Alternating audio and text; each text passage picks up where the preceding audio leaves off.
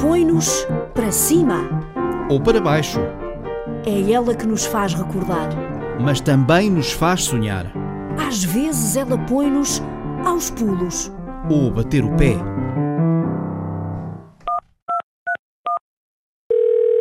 Então pensei que íamos falar de música. E vamos. Oh Maria, e quando nos dão música? Ah, pois é, o Frederico Moreno que nos conte. Enquanto aguardo para ser atendido, leio umas coisas e descubro que cada pessoa passa, em média, um ano e três meses de vida ao telefone a aguardar, em linha, a ouvir músicas como esta.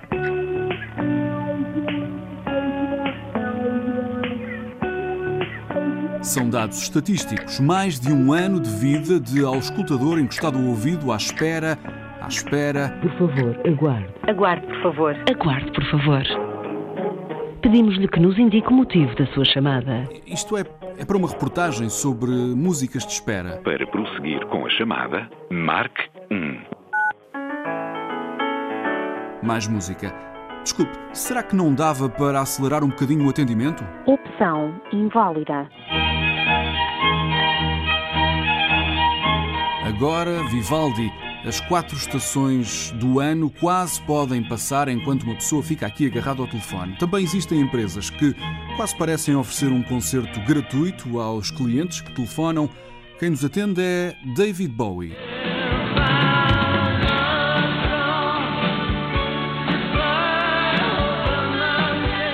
Outra empresa contratou os Queen.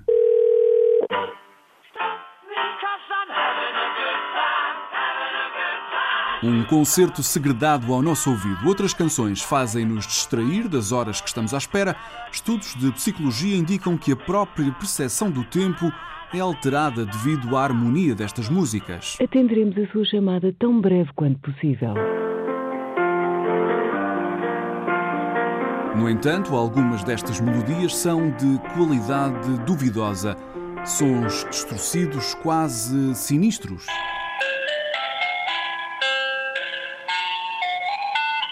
Para sinistros, marque 4. Outros sinistros, marque 6. Imagine-se aguentar em linha esta tortura durante horas. Informamos que esta chamada vai ser gravada. Eu também estou a gravar esta chamada. Todas as chamadas são gravadas. Exatamente, todas são gravadas. O cliente liga para fazer uma reclamação sobre um qualquer assunto e acaba por reclamar devido à escolha musical da linha de atendimento telefónico. Sim, quer reclamar. De momento, os nossos operadores encontram-se todos ocupados. Pelo menos também é possível encontrar músicas animadas.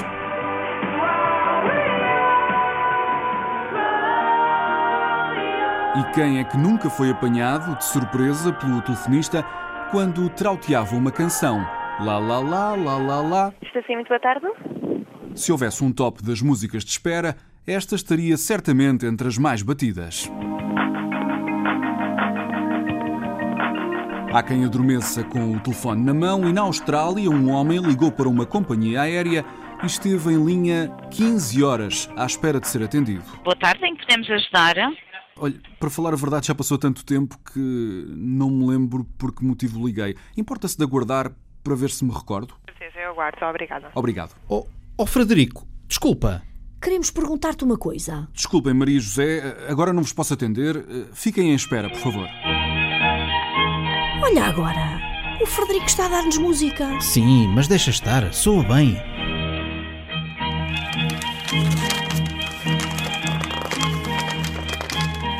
Ó Zé, mas então agora vamos ler. Isto não era um programa sobre música. E é, Maria, há sons que são música para os ouvidos. Não é, Rita Colasso? Mas porquê é que estás a falar baixinho? Não percebemos. Então eu vou tentar subir um bocadinho o tom para tentar explicar melhor. Ora, este som de páginas encarquilhadas a virar fazem dormir milhões de pessoas por esse mundo fora. Este e sons de conversas sussurradas como a de Ivanuel de Carvalho, o único português com um canal de ASMR no YouTube. Há muitos canais em inglês, pouquíssimos em brasileiro, mas nenhum em português. Ivanuel, 28 anos, vive em Vila Real e é a partir dali que faz vídeos de ASMR.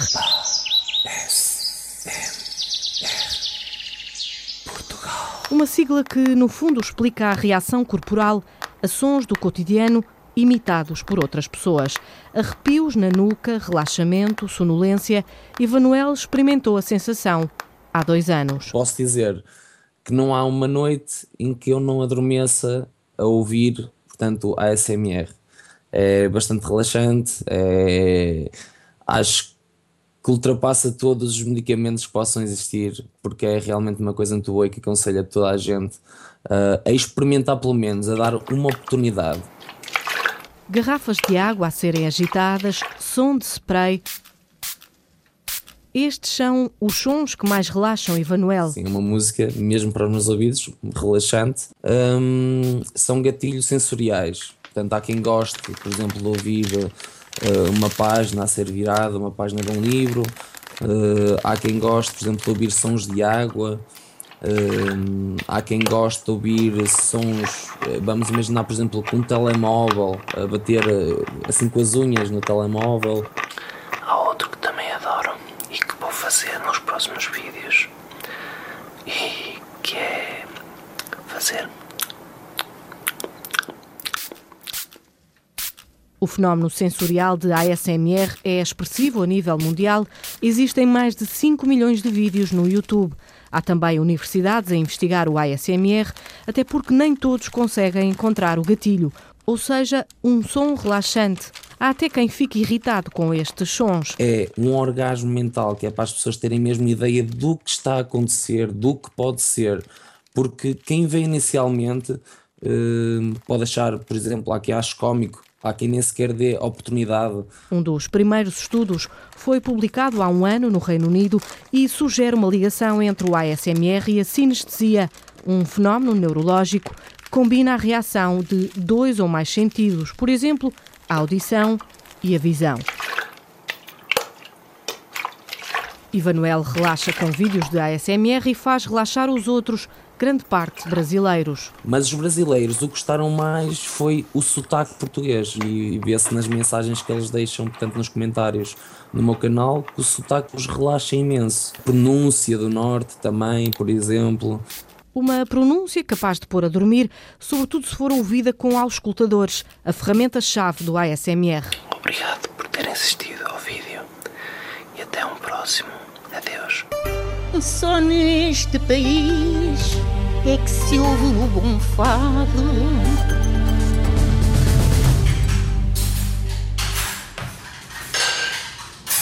Zé, queres iscas de bacalhau ou rissóis? Vou nas iscas e um jarrinho de tinto. O que é que dizes? Hum, tá bem. A Isabel Cunha já aí vem. Faz ela o pedido. Sabes que ela conhece muito bem esta casa. Canta-se aqui o fado vadio. Ah, olha, a Alice, a filha da Dona Piedade, vai agora começar a falar. Minhas senhoras e meus senhores, muito boa tarde. Sejam bem-vindos à Adega Rio Douro, onde o fado acontece todas as terças-feiras. Para darmos início a esta tarde de fado, eu queria pedir uma salva de palmas. Guitarra portuguesa Adão Pereira, Paulo Faria de Carvalho à viola. Muito obrigada a eles. E para darmos início a esta tarde, quem tiver que entrar, entra agora. Quem tiver que sair, sai agora. E vamos ficar com a presença e voz de Manuel Júlio ao Porto, cidade bela, como tu, igual não há. Aqui, o fado é fado. Em Lisboa, o fado é comercial, que é para os turistas. Aqui, o fado vadio, que entra mesmo dentro do, do, do, do peito, entra dentro mesmo do, do coração das pessoas. Que nascem cada manhã, sobranceiro ao Rio Douro quadro vivo numa tela que nasce em cada manhã. Sobranceira ao Rio Douro. São vadios estes sentimentos que correm até à foz. Vagabundas as emoções encostadas ao balcão da tasca da Dona Piedade. Clientela fiel, o fado canta-se às terças, à hora do lanche, há mais de 30 anos.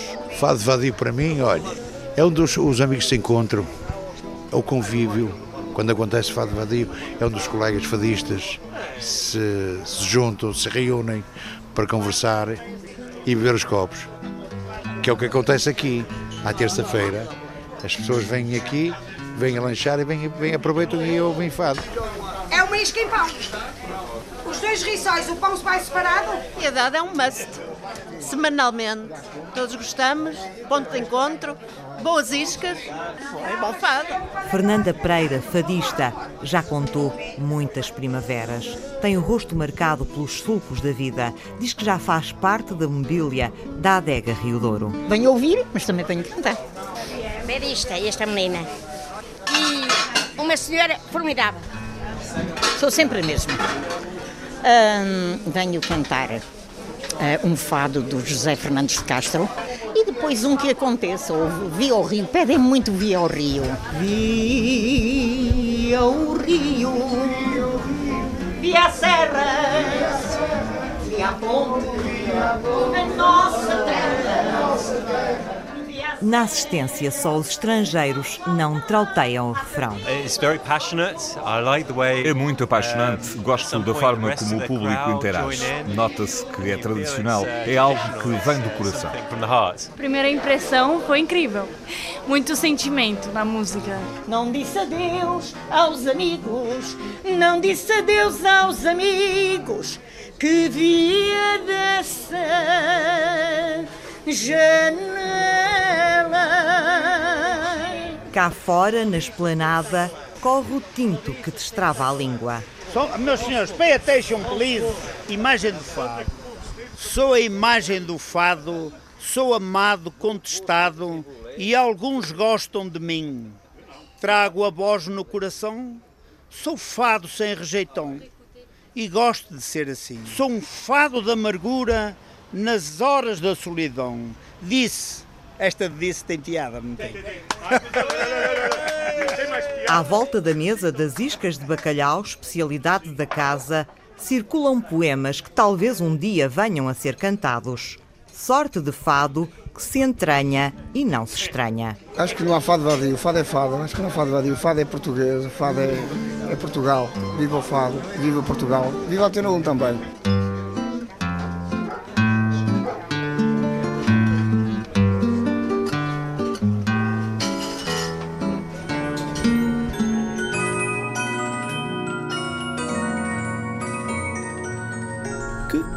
Música é esta? Parece uma caixinha de música. Vai abrir na próxima quarta-feira, dia 5, o Museu da Música Mecânica no Pinhal Novo. Uhum. Alexandra Sofia Costa já lá entrou. Ao longe parece uma caixa caiu no meio dos campos de Arraiados, localidade campestre de Pinhal Novo. Ao aproximarmos-nos, vemos uma porta, a única porta que nos faz entrar nesta caixa gigantesca, uma caixa de música que o colecionador Luís António Cangueiro já sonhava há 15 anos e agora concretizou-se. E então vamos entrando por esta porta. Só tem uma entrada, que é uma porta principal que corresponde exatamente à saída do som das campânulas. Nós entramos e vamos. Agora vamos entrando e estão divididas por alguma ordem Sim, cronológica? Por uma ordem cronológica. As mais antigas eh, emitem o seu próprio som. Portanto, São fonógrafos, gramofones, autómatos, realejos, bonecas que falam, ao todo 600 caixinhas recheadas de música, que representam dois séculos, uma história íntima e social da música. Qual é o primeiro destes instrumentos que encontramos cá no museu? É um órgão que tenho ali que é de mil, meados do século XVIII. É uma, é uma peça antiquíssima, muito rara mesmo, que toca. Aliás, é preciso dizer-lhe que então vamos lá. desses instrumentos todos tocam, tocam mesmo todos. todos. Tocam. Mas primeiro é preciso dar à manivela.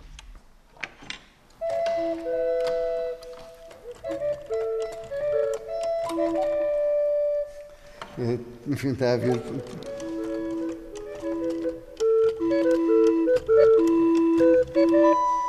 Quer ver aqui uma peça do século XVIII? Luís António Cangueiro chama agora à conversa o organeiro Dinarte Machado, que está a afinar um dos instrumentos. Ui, ui, ui, eu tinha visto este. Oh, isto, é, isto, é, isto é a coqueluche, só que ninguém sabe o que isto é. E os dois ficam maravilhados ao olhar e ao ouvir os tubos desta caixa de música. Agora eu só vou mostrar esta peça porque é uma peça que não tem um valor muito significativo, mas é a mais impressionante da, da coleção.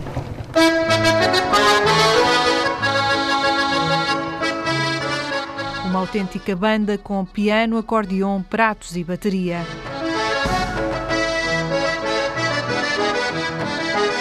Isto são os antecessores dos discos atuais e dos iPads, iPods. Tudo isto resultou, porque se não existissem estas peças não podíamos evoluir na ciência, não é? Depois estamos aqui um autómato. Aqui são dois passarinhos. Esta paixão começou sem saber como. Na casa onde eu nasci, numa aldeia de Miranda do Douro, do Conselho de Miranda do Douro, uh, havia uma caixa de música do século XIX que descobri no sótão, que tocava assim assim, mas os sons eram tão maravilhosos que eu me encarreguei de dar à procura deles, destruir a caixa completamente. Quem me diz a mim que eu não teria ficado com este remorso e depois comecei a comprar deste tipo de caixas. Você tem ideia de quanto é que já gastou nesta coleção? Eu tenho, mas não digo.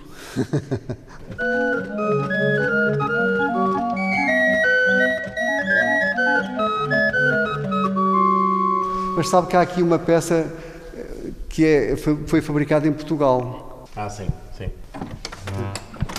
O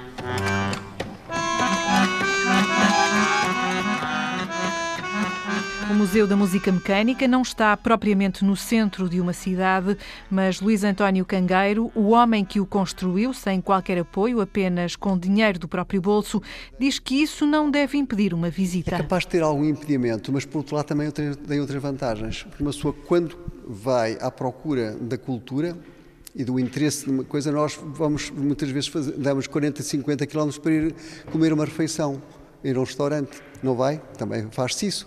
Agora, imagina a diferença. O que é preciso é que o museu seja conhecido. Já estou a transpirar.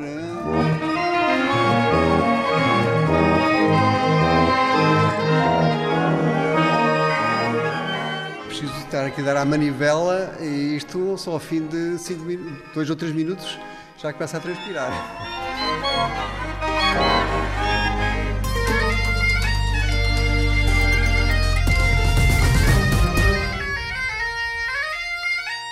Imaginas que ainda há cinco anos quase ninguém queria saber dela? Era. O Nuno Amaral foi a Chaves e descobriu que ela agora parece que está a começar a virar moda. Se a intenção fosse encontrar o som, o timbre da notícia, os acordes ficavam-se por aqui. Há uns 4 ou 5 a aprender. Estamos a falar em Chaves, temos o polo depois em Monte Alegre, a Escola de Música Tradicional do Laruco, que é um, um em que já temos seis alunos uh, de gaita de foles, cinco têm menos de 13 anos, ou seja, coisa impensável há três anos ou há quatro anos atrás. Mas procuramos o sopro afinado. 11 alunos a aprender gaita de foles no norte do país, uma evolução drástica nesta partitura. É fácil, há 5 anos nenhuma. E, e, atualmente muito poucos, mas já existe. Marcelo Almeida dá-nos esta trilha sonora e dirige a Escola de Artes de Chaves. Percorre não só este país, mas também o estrangeiro, com a gaita transmontana na alma e nas mãos, e percebe uma tendência, uma moda a surgir. A nossa sociedade acaba por funcionar um bocado por, uh, chamadas modas e, e, e, o tradicional já esteve, já esteve em foco, depois deixou de estar e era muitas vezes uh, era muitas vezes comparado, ou era muitas vezes visto como fuleiro, ou como, desculpa utilizar estas palavras, mas era realmente o que acontecia. E agora volta a estar, volta a estar em, em, em moda, ou seja... Ou seja, houve e vê um renovado olhar de fascínio para a figura do gaiteiro. Um gaiteiro, há uns anos atrás, era respeitado uh, e era visto como alguém que dominava um instrumento que era, que era tradicional e que, e que não era qualquer um que, que poderia tocar e ter a, a postura de gaiteiro e ser o gaiteiro, depois passou por ser, se calhar, eh, não. Eh, não deixou de ser respeitado, mas foi, foi quase posto de parte e esquecido. E agora volta a haver esta situação, na minha opinião, que a música tradicional já é vista com outros olhos, porque já nasceram outros projetos. escuta Marcelo Almeida, a gaita de foles a transformar-se cada vez mais em instrumento de autor. A maior parte dos gaiteiros tem, tem composições próprias e, e, e todos os grupos, eh, quer seja de animação de rua, quer seja de palco, uh, todos têm duas, três, quatro, cinco, outros mais uh, composições próprias. Não estou a falar de arranjos, estou a falar mesmo de temas uh, originais que acabam a ser por, compostos por, pelo próprio gaiteiro. E é uma, uma, uma imagem de marca no encontro de, de gaiteiros. A gaita da Galiza, transmontana ou mirandesa é quase um símbolo de identidade. Uh, ao levares o teu cunho pessoal, ao levares a gaita transmontana, ou a gaita mirandesa, ou quer que seja, ou a gaita coimbrã, uh, estás a, a, divulgar a tua, a tua identidade, não é? Se estás em Espanha, toda a gente sabe que ao pegares numa gaita transmontana, aquilo é uma gaita portuguesa. Disse Coimbrã? Sim, exatamente.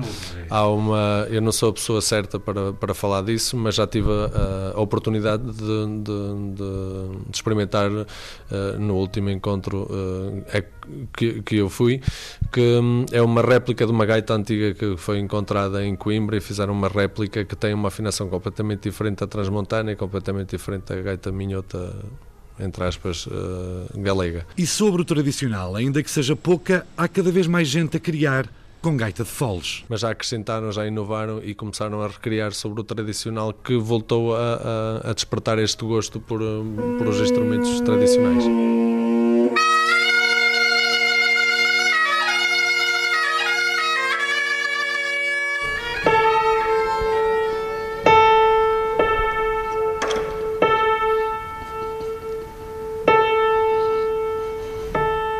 Está baixo? Pois parece que não está lá muito afinado. Afina-se uma corda, juntam-se as, as outras duas. Alexandre Madeira foi conhecer o ouvido treinado do afinador de pianos Domingos Costa. Agora, com esta máquina, digamos assim, afina-se nota a nota. Se quisermos afinar de ouvido como eu sempre afinei há muitos anos. Junta-se a oitava, de ouvido, desde sempre, agora com um oscilador na procura do padrão de referência para as notas. Isto tem a afinação normal, é 440 Hz, eh, que é 440 vibrações por segundo. De ouvido temos que basear num diapasão, num Lá miré, com estes aparelhos. Isto já tem todas as tonalidades, tudo que se queira fazer. Domingos Costa, afinador de pianos com um de cauda que não vai implicar grandes gastos em mão de obra, mas quando o piano fica esquecido, o caso muda de figura. Depende como ele estiver. Este afina-se em menos de uma hora. Agora, há pianos que não são afinados há bastantes anos e a tonalidade baixa, e então dá mais trabalho a afinar. Tem que se afinar duas ou três vezes, geralmente, para ele ficar outra vez à tonalidade, aos 440. Acha que é o mais antigo no ativo em 13 irmãos? Foi ele que o pai indicou para seguir de aprendiz. Tinha 14 anos. Há muito, muito tempo já lá vão mais de 63 de ofício. Está difícil de deixar, sente que não há quem lhe suceda mas faz por isso. Neste momento eu não tenho ninguém verdadeiramente apto a fazer isto a 100%, mas estou a preparar. Estou a parar. Temos aí mais três indivíduos para três empregados para se adaptarem a isto, que eu já estou em idade de deixar. Se calhar sou o mais velho que anda nisto. Depois de afinado, dedilha-se.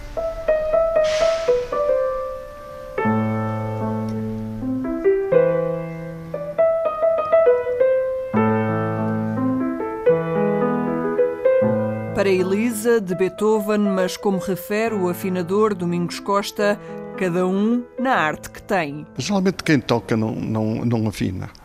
não afina. E o contrário também é verdade? Quem afina não toca? Exatamente.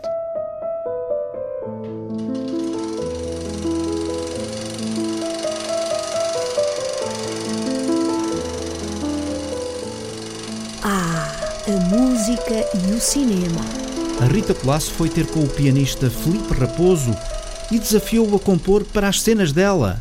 Uma cena de amor. Certo. Vamos imaginar, estamos no outono, uh, há um casal eh, de primeiros namorados que se afasta durante 20 anos e reencontram-se novamente num parque okay. quando as folhas de outono caem. Exato, o ambiente castanho, não é? O ambiente castanho, uh, tons quase sépia, não é? Certo Como é que seria a música ideal para, para essa cena? Ok. Acho que seria mais ou menos assim.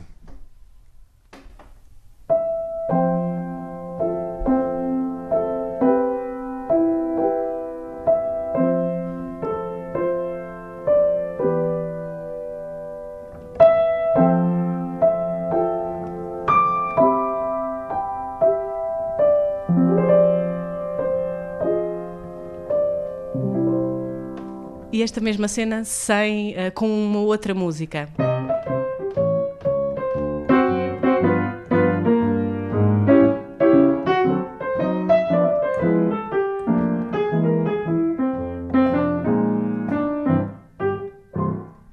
Portanto, isto aqui podia ser perfeitamente um passeio do outono mais do que um encontro de amor. Exato, exato. Há este, este lado mais de caminhar e também cómico meio chapliano, ou bassaquita, não é? Quem é o Filipe Raposo, que teve o primeiro brinquedo, ou que tinha como brinquedo favorito um piano? Eu comecei a tocar piano muito cedo, por volta dos 5 anos de idade, mas não numa vertente académica, era, o piano era apenas um instrumento, como, como disse. E eh, anos mais tarde, por volta dos 10, 11 anos, comecei a entrar mais seriamente no instrumento, uh, aulas particulares de piano, entrei no conservatório a estudar piano, depois mais tarde, eh, paralelamente, sempre fui tocando jazz e improvisação sempre esteve muito, muito ligada ao meu universo musical. Depois estudei composição clássica e mais tarde fiz um mestrado uh, uh, na Suécia em jazz performance. Um, como, trabalho não só como pianista, trabalho também como compositor e arranjador e, e como arranjador tenho, tenho trabalhado com muitos, com muitos cantautores portugueses, como, uh, como Zé Mário Branco, como Fausto, Sérgio Godinho, a Amélia Mujo, Vitorino, Janita Salomé. O que é que seria um aquecimento para o Felipe? O aquecimento, por exemplo, seria uh, ter o equilíbrio da mão direita e da mão esquerda uh, num exercício desta natureza.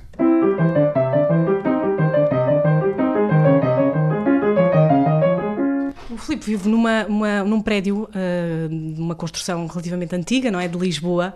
Como é que é esta convivência quando treina estas escalas, quando aquece os dedos com, com os vizinhos? Há uma história interessante. No dia em que me mudei para esta casa, e sempre que eu me mudo para uma casa nova, há sempre este problema que é o piano. Lembro perfeitamente de instalar o piano, toquei e a primeira coisa que fiz foi, toquei mais ou menos uma hora, e fui à vizinha do segundo andar, bati à porta expliquei quem eu era e que tocava piano e precisava de tocar piano. E a senhora respondeu-me: Desculpe, é que eu não ouço. Então a senhora, a senhora tinha problemas de surdez.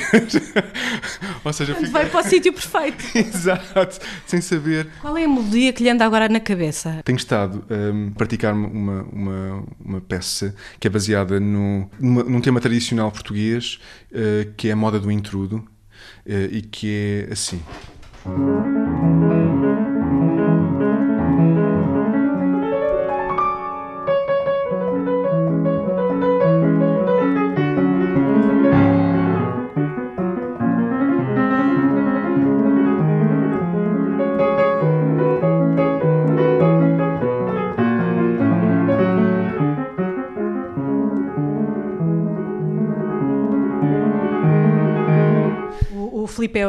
Pianista residente da Cinemateca Portuguesa? Sim, tenho colaborado com a Cinemateca desde 2004, já há 12 anos, e durante estes 12 anos têm passado muitos filmes do, chamado cinema primitivo pelas minhas mãos.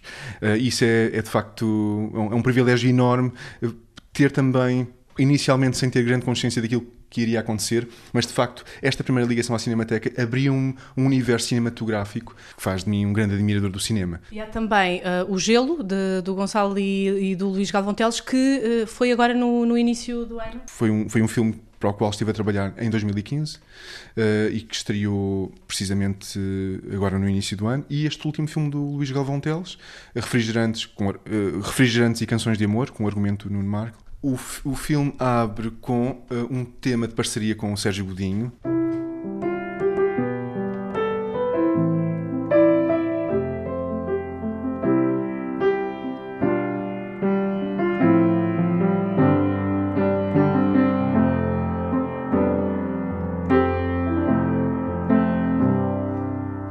muitas vezes a música traz novidade e, que pode às vezes até alterar o sentido de montagem de um filme, não é? Uh, isso também é, é... Que a música confere uma intenção e às vezes uma tensão narrativa, não é? Exatamente. Muitas vezes é apenas delinear ou, ou sublinhar essa intenção narrativa, muitas vezes é dada totalmente pela música, não é? Estou-me a lembrar agora, por exemplo, de, do Psycho do Hitchcock e da cena, a célebre cena do chuveiro, não é? Uh, se nós ouvirmos, ouvirmos um, essa cena sem a música do Psycho, que é mais ou menos assim com violinos, se esta cena for sem, sem, sem a música, quer dizer, é uma cena normal de alguém que está num chuveiro a tomar banho. E agora, uh, vamos para um filme de ficção científica: O Homem, a Terra e Marte. Okay. Como é que uh, nós vamos fazer a abertura desta chegada ao planeta vermelho?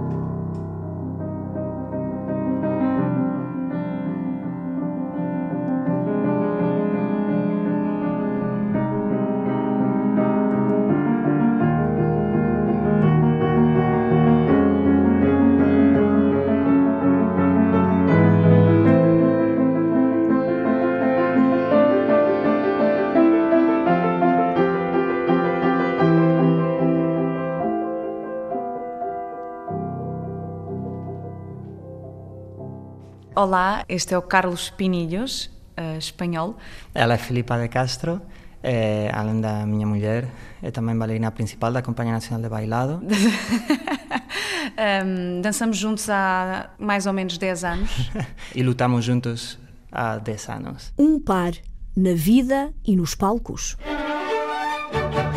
A Sandra Henriques foi conhecer a história deste casal premiado na dança. Ele está em Portugal há 15 e pronto. E, e é bailarina há quanto tempo? Eu sou bailarino é toda uma vida, 30 e tantos anos, mas eh, como profissional já são 22 anos de, de, de profissão. Carlos Pinilhos, nascido em Madrid, tem 38 anos de vida, os mesmos de Filipa de Castro, nascida em Lisboa. Lutamos juntos há 10 anos nos palcos. E porquê é que diz lutar? Lutar porque porque cada dia nesta esta profissão uh, tem tem um lado muito muito bonito, não é? Mas uh, cada dia uh, torna-se uma uma conquista porque a cabeça quer ir numa direção, o coração te diz para ir noutro e o corpo não quer ir para nenhum dos outros dois sítios. Mas quando se vai para o palco ou se ensaia, é a música que manda. Acompanha-nos cada, cada minuto do nosso dia desde que, que entramos no estúdio. É balés, coreografias, todas usam música. Na aula, o nosso treino diário, temos o acorde da música desde o início até ao final.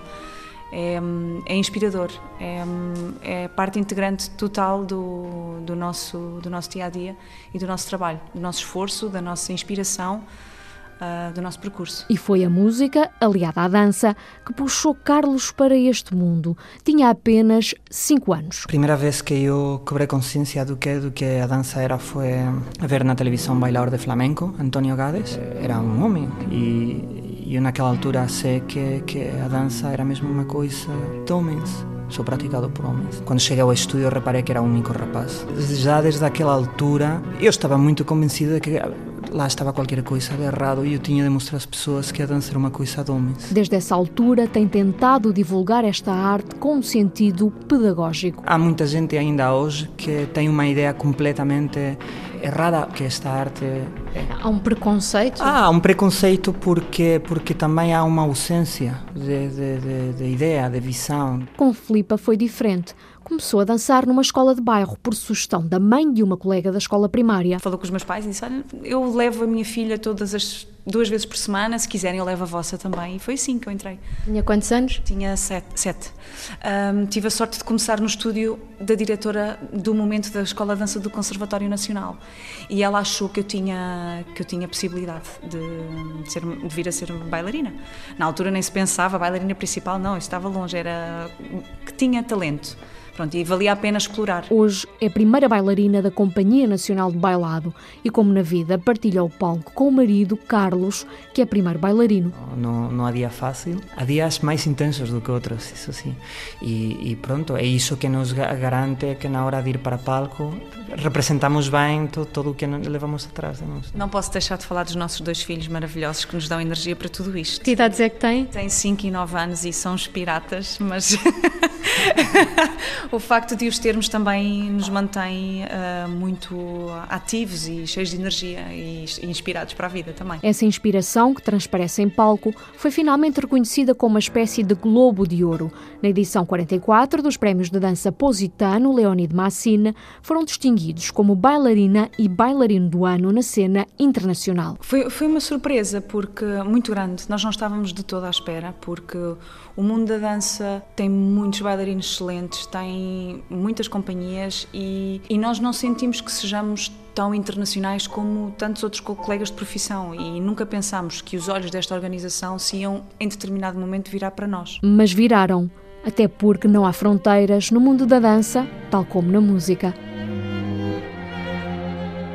Este é o tema que Carlos e Filipa usaram para a atuação na cerimónia de entrega do prémio em Itália. Lento para quarteto de cordas de Anton Webern. Mas é uma versão uh, única. Tem o coreógrafo Vasco Valencamp, que é uh, um poeta uh, coreográfico, vou dizê-lo desta maneira, para nós, eu e o Carlos sentimos os dois isso e ele sente que tem de ser aquela versão, tem as respirações que o coreógrafo quer. É um dos coreógrafos que o casal tem levado aos palcos de vários países. Nós temos no, no nosso repertório, eh, apresentamos tanto balés do, do, do velho repertório como, como peças, duetos de, de, de eh, William Forsythe, o, o Juanjo Arqués, eh, Victor Ullate, Mauro Vigoncetti, e eu próprio tenho dueto coreografado para nós dois, e aliás, é este o trabalho que foi, foi seguido ao longo deste, deste último ano e é por causa disso que, que este reconhecimento chegou dá-lhe a satisfação. Carlos Pinilhos espera investir mais tempo na criação de coreografias próprias até ao fim do ano,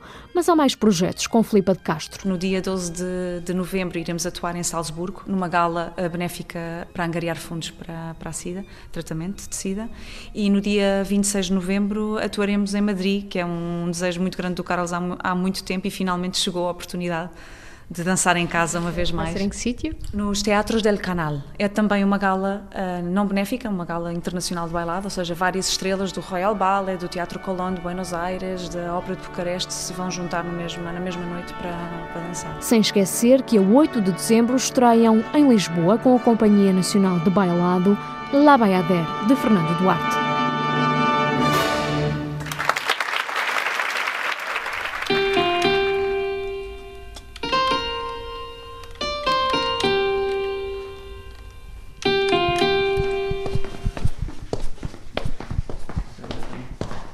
Já foi uma fábrica, agora é um viveiro de artistas. É a Associação de Músicos de Faro. O Mário Antunes posto à escuta, de porta em porta. Vou abrir.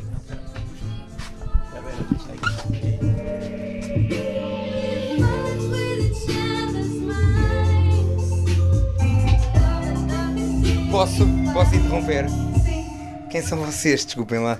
Somos Epiphany. Nós somos compostos por voz e por produção musical eletrónica. Depois temos as letras da Catalina, com a voz dela. Cantam em inglês? Sim, todas as nossas músicas são com letras em inglês. E, e qual é o estilo, Catalina? Como é que nós gostamos de chamar? Nós, nós usualmente chamamos de chill trap. O que é que vocês estavam a tocar? Uh, estávamos a tocar a nossa mais recente música que se chama What Do I Need. Vamos a isso, podem continuar, tá? Obrigado. Obrigada. Prazer em conhecer-vos. Deixamos ensaiar os Epiphany, o Rui Daniel de 18 anos e Catalina Borosan de 19. E agora, guiados pelo Armindo Silva, vamos bater outra porta, outra sala de ensaios, nesta antiga fábrica de cerveja, a sede da Associação de Músicos de Faro. O Armindo é o sócio fundador e presidente desta associação, que é um viveiro de artistas tem o um nome de fábrica de cerveja, mas eu digo que é uma fábrica de músicos, porque eles vão saindo sempre daqui os músicos e vão entrando e vão saindo e vão se formando e vão uns com os outros vão, vão crescendo. Portanto, acho que é uma fábrica de músicos mesmo. De todos os estilos? De todos os estilos, passa por aqui todos os estilos. Desde hip hop ao metal ao jazz, tudo. A Associação de Músicos de Faro existe há 26 anos, já teve três sedes, esta é a quarta, e aqui as obras nunca param. Em menos de um ano, um edifício que estava quase abandonado viu nascer salas de concertos, um estúdio de gravação e 12, 12 salas de ensaio. Portanto, na, na sede anterior tínhamos nós, eh, portanto, tínhamos 18 salas e 31 bandas a ensaiar. E mais 16 em listas de espera que não, já não tinham espaço. se fôssemos olhar a 25 anos, uh, uma boa parte da, da, cena musical desta cidade e da região já passou por aqui? Já, já, sem dúvida nenhuma. E, portanto, é, é sem dúvida um fenómeno de músicos aqui de bandas. E que, a esta hora uh, há aqui várias salas que estão, que estão neste momento a ser usadas. Ao lado uh, também vão ensaiar os Mundo Partam, vão começar agora também um bocadinho.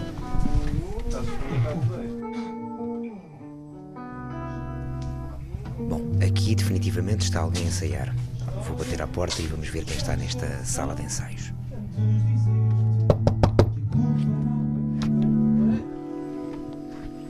Boa tarde. Olá.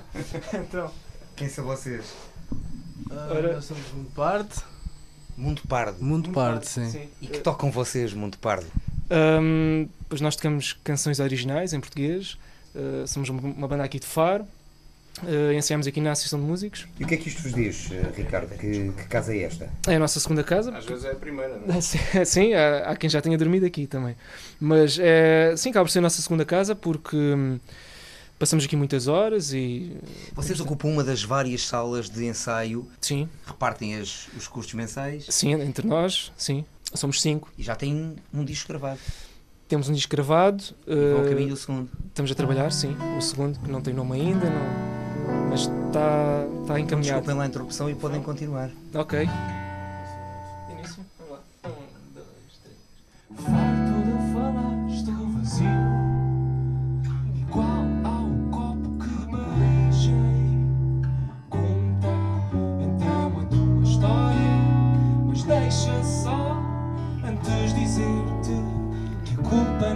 Deixar os Mundo Pardo aqui a ensaiar. Vamos sair desta sala e vamos aqui ao lado ver o que é que se passa aqui do outro lado.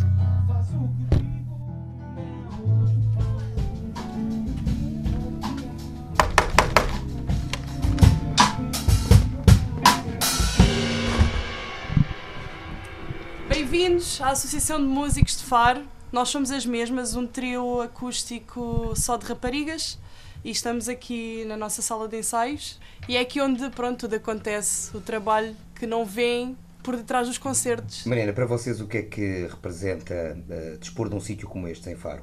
Uh, pá, para já representa um bocado de segurança porque é muito difícil para um músico uh, ter o um seu próprio espaço sem chatear ninguém, vizinhos ou o que seja. E depois aqui é como se fosse a nossa casa para músicos que temos os colegas do lado a ensaiar do outro lado, depois nós estamos aqui e às vezes um precisa, olha, tens aí um cabo Jack Jack me emprestes.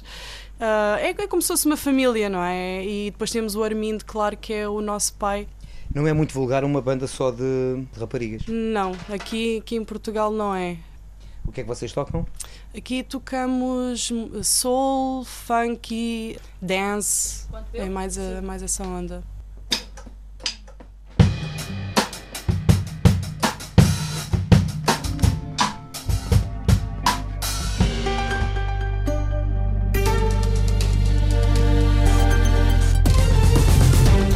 Produção de Rita Colasso, Sandra Henriques e Sara Gouveia.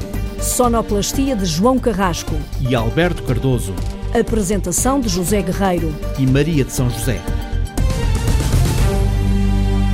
Olá, eu sou Marinês, tenho 6 anos. A minha música da minha vida é Como é Bela do Oasis. Ai, como ela é bela! Bela demais! Bela demais! Olá, eu sou a Rita. Eu, a, minha, a música da minha vida é dos Dama, eu não dá, uh, porque havia um rapaz que se fazia a mim e então a música fazia-me rir, uh, porque é a música que dizia Não dá, não dá, não dá. Ela diz que não dá, não dá, não dá, não dá. E ela diz que não dá. Ela diz que não dá, não dá, não dá, não dá. Olá, eu sou o Álvaro. Uma das músicas da minha vida é a música de António Zambujo, Pica do, do mais nada me dá. A pica que a o pica, do sete me dá. Sete me dá. O meu nome é Carolina e a música da minha vida é dos Nirvana, Where Did You Sleep Last Night, porque desde pequenina que sempre faço uma viagem com a minha mãe, vamos ouvir essa música. My girl, my girl, don't lie to me. Tell me where did you sleep last night? Olá, eu sou a Emília, costumava cantar uma cantiga quando a minha filha era pequena, que todo o caminho que andássemos de carro era sempre o cantar, e em casa é igual. Ao pescoço um lacinho de papel, tra lá lá,